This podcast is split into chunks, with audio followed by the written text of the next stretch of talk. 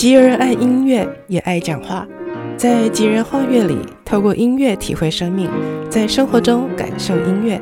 Bliss Jill，吉尔画乐。嗨，欢迎你来到 Bliss Jill，跟我一起透过阅读以及音乐来体验生命。在上一个单元，我们跟大家分享了今天啊。应该说是上礼拜其实就开始分享，可是因为光是介绍这本书的序，还有这个作者，也就是一个国际知名的小提琴演奏家 Gidon Kremer，就讲了一集的长度。所以呢，从今天开始想跟大家分享他在书中他所写的一个呃《弦外之音》这本书，那么是他的音乐随想，算是散文集的随笔。你说是随笔呢？其实我们很容易在他的字里行间呢。读到了一个音乐家的风范以及音乐家的一个特质。Gidon Kremer 这位嗯音乐家呢，他活跃在呃顶尖的世界小提琴乐坛上，已经超过了已经几十年代，到目前为止应该五十多年，将近六十年这么长的时间了。那么我自己本身欣赏他的地方是他出出嗯出生于东欧，然后在俄罗斯接受。训练，那么他夺得了上我们上次已经跟大家讲过了，他夺得了相当多的呃主要的指标性的世界大赛，例如伊丽莎白柴可夫斯基啊，还有帕格尼尼大赛哦。那也被卡拉扬赞誉他是同辈当中最杰出的小提琴演奏家。在那个时候的他是一个年轻人，他被呃世界知名的。国际级指挥家卡拉扬钦定，但是现在的他呢，是由他的一句话，他就可以钦定，或者是可以让某一个演奏家成为世界级的，所以是一代来栽培一代。那么说说到栽培这件事情呢，也就是我自己个人特别欣赏 Gidon Kremer 的另外一个原因。在上个单元当中，我们分享到这个嗯《弦外之音》这本书，这个音乐随笔的作者，同时也是国际级小提琴演奏家 Gidon Kremer 的时候呢，我们有带到是。他的祖父还有他的父亲呢，都是音乐家。那么他在书中，他也曾经分享过，他的父亲呢，也是一位音乐家。那么他父亲，他当时候也有自己的一个乐团啊。那我觉得，其实很多的时候呢，呃，你的所谓的家学渊源、家教，会影响一个人自己的父亲、祖父，或者说母亲、祖母啊，家庭影响一个人相当的多。那么在 Gidon Kremer 身上，我们也看见了他自己呢，在他有了。一定的呃身价以及地位之后呢，他就在一九八二年的时候，在奥地利他创办了国际音乐节，而且还不止这样，他后来呢就呃集结了在他的东欧这个地方，也就是他的家乡啊，他的家乡呃的一些有有潜力而且是相当的优秀的一些的音乐家呢，组成了一个叫做 Gidon Kremer 呃克莱曼。波罗的海弦乐团，那你听到弦乐团，意思是说这个乐团特别就是只有以弦乐器，并不是交响乐团哈，是以弦乐器为主。我们知道交响乐团还包含有管乐呀、铜管，还有打击乐。但是呢，Gidon Kremer 他在小提琴上面有特殊的天才情以及他的呃能力，因此呢，他希望借由成立弦乐团的方式呢，来一边带领，一边教导，一边的呢来栽培年轻的音乐家们。那么我们今天在节目当中要继续来分享的，就是 Gidon Kremer 他在他的音乐随笔当中所分享我自己哦、特别被敲到的一个单元。那么另外呢，我们今天也会在节目里面呃呃节目最后跟大家分享由他带领这个嗯克莱曼波罗的海弦乐团他们所演奏的音乐。好啊。那其实上礼拜我们跟大家有说我要分享一个他的散文哦，但是后来呢，在这个礼拜当中，我读了他这本书，这是可以说是我重温啦，重温的一本书。因为有朋友跟我说啊，我是音乐人，怎么不讲一点音乐方面的书哈？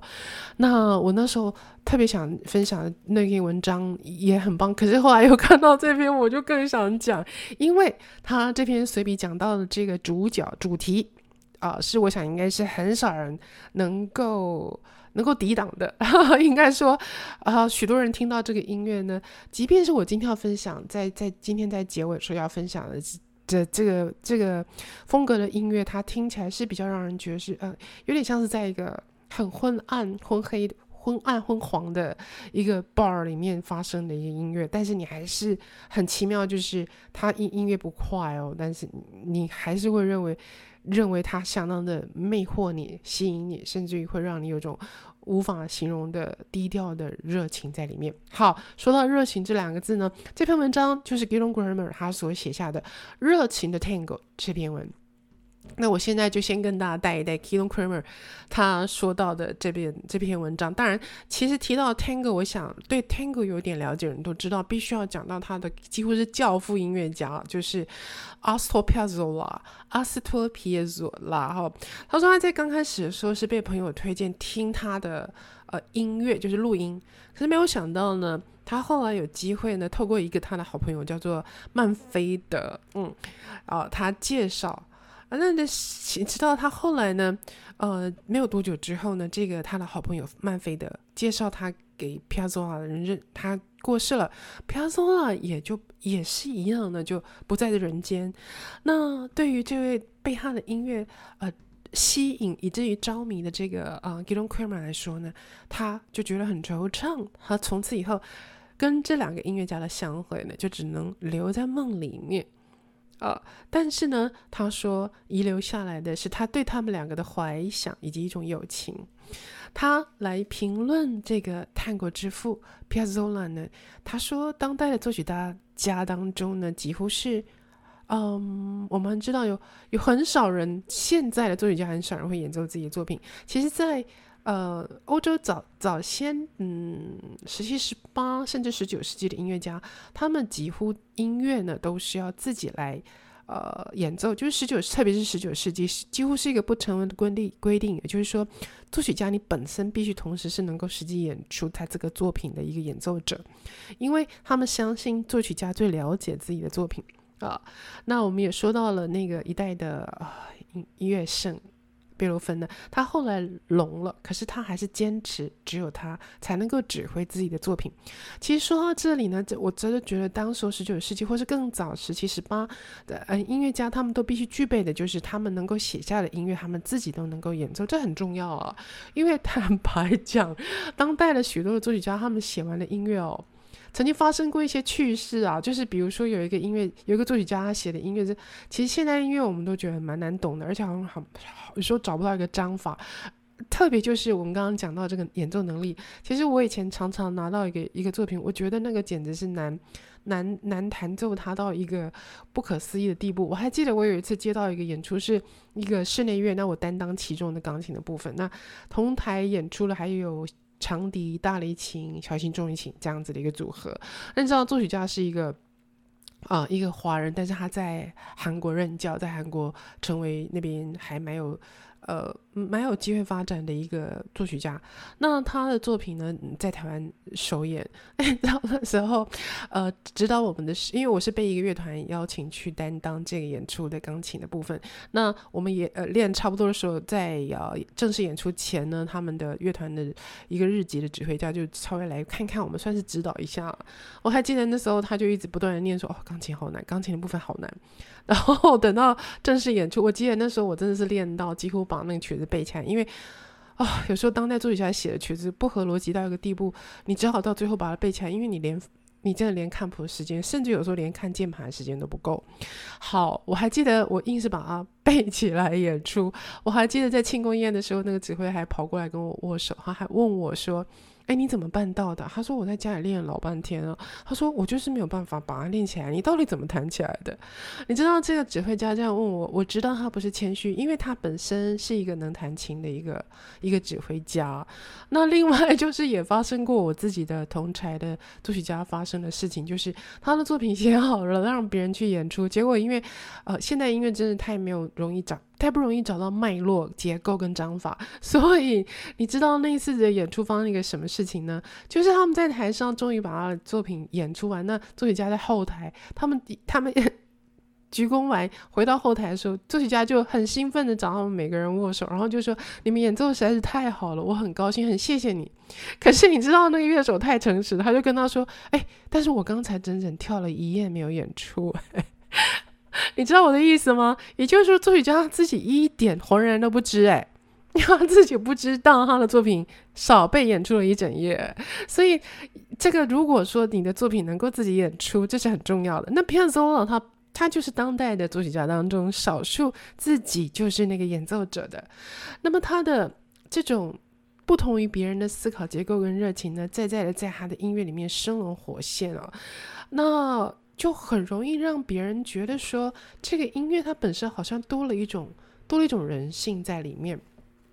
OK，那么呃，以这个呃，Gidon Kremer 他是一个东欧出身，一个很严谨俄罗斯学派的的小提琴家来说呢，他会觉得在他爱上他的作品，而且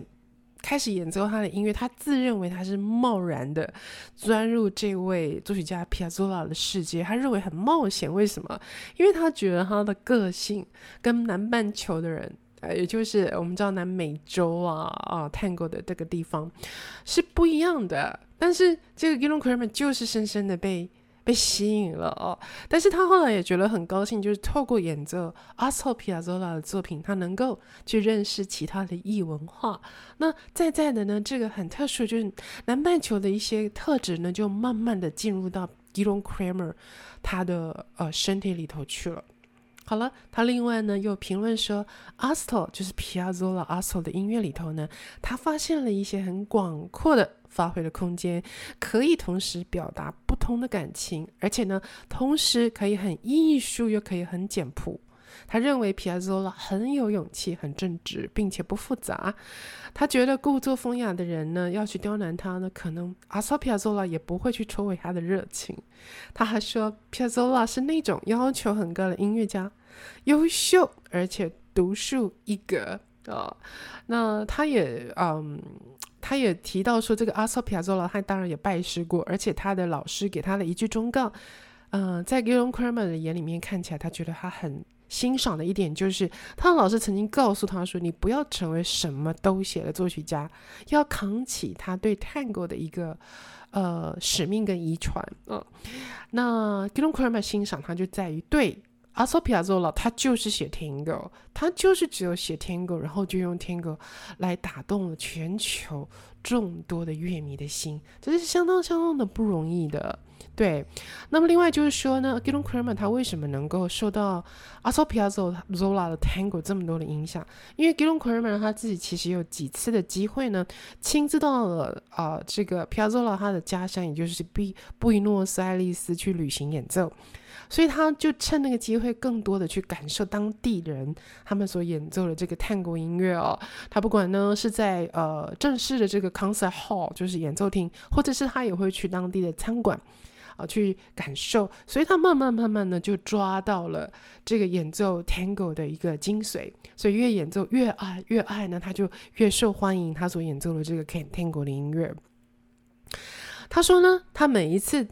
演奏 Tango 的音乐都可以让人忘记单调的重复，忘却所有的失望。他说：“我对皮亚佐拉的爱，给一个机会呢，能够大声的宣布现代音乐在某一些领域是虏获听众的心的。对，其实没有错，因为如果你的音乐曲高和寡，那你不能够深入人们的心里，你写得再好也没有用了。”嗯，嗯，最后呢，他评论阿索皮亚佐拉，他的 Tango 是美。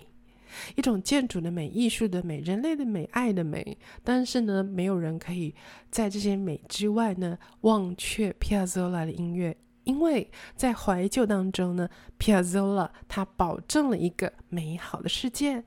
哦，这些呢都在他每一首，也就是每一个独特的 Tango 音乐里面。